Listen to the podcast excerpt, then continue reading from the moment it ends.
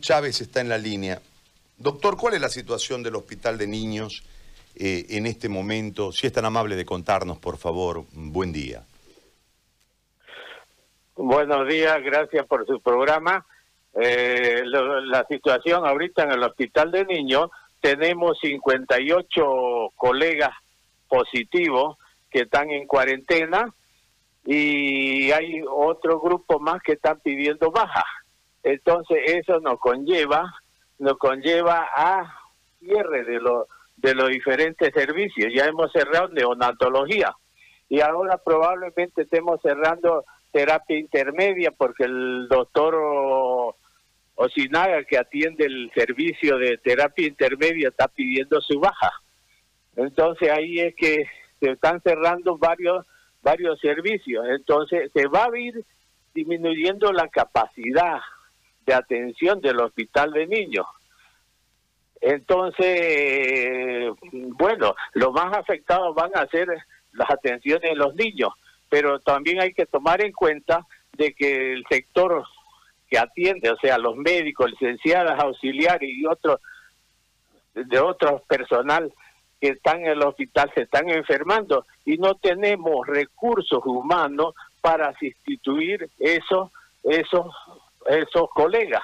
Entonces ahí es que quien tiene que poner el ministerio los recursos humanos para que el hospital mantenga la capacidad de atención, cosa que no lo ha hecho, porque dicen que no hay recursos humanos, dicen que no hay ítem, dicen que un montón de cosas y que no nos resuelve el problema. Pero sin embargo nosotros que estamos en primera línea estamos siendo afectados, estamos siendo contagiados.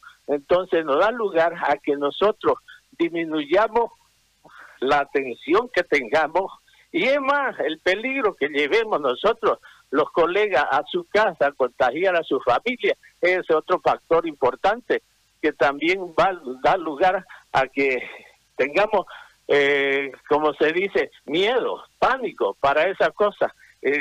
nosotros tenemos que demostrar que en realidad estamos queriendo atender, estamos queriendo eh, atender a nuestros niños, pero también queremos que nosotros nos protejan, nos cuiden y para seguir atendiendo. Y es más, la Caja Nacional está colapsada, donde nuestros colegas que están contagiados peregrinan de un lado a otro por falta de atención, falta de baja médica, falta de internación y se nos están muriendo también.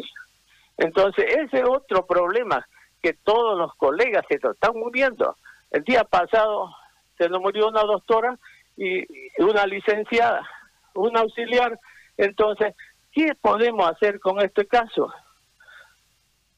Eh, además, además estamos estamos haciendo las cartas correspondientes a las diferentes autoridades como Fiscalía, Defensor de la Niñez, eh, Gobernación, Dirección y todo eso, autoridades para que tengan conocimiento de lo que estamos haciendo y de lo que está sucediendo en el hospital. Doctor, ¿cuántos son eh, los médicos? ¿Cuál es el personal de salud ahí en el hospital eh, en condiciones normales? La pregunta sería, ¿cuántos eran y cuántos son ahora? Porque evidentemente ha habido una más allá de los fallecimientos, entiendo que más allá de los positivos también hay personas aisladas eh, por sospecha, etcétera, etcétera. Eh, ¿Cómo están trabajando? Porque si uno entiende que nosotros tenemos un déficit departamental de 8.000 ítems en salud histórico, ¿no? Y con, e, con esa deficiencia... 11.000. 11.000 histórico. Y, con, y con, ese, con, ese, con esa deficiencia atendemos sin pandemia, Hoy con la pandemia, con las mermas que esto genera, o sea, esto es insostenible realmente, ¿no ve? Los que están ahorita afectados con el 58 sería más o menos el 30-40% de todo el personal que hay en el hospital de niños. Entonces, eh, ¿qué es lo que se han hecho la contingencia de cada servicio? Atender eh, la mitad.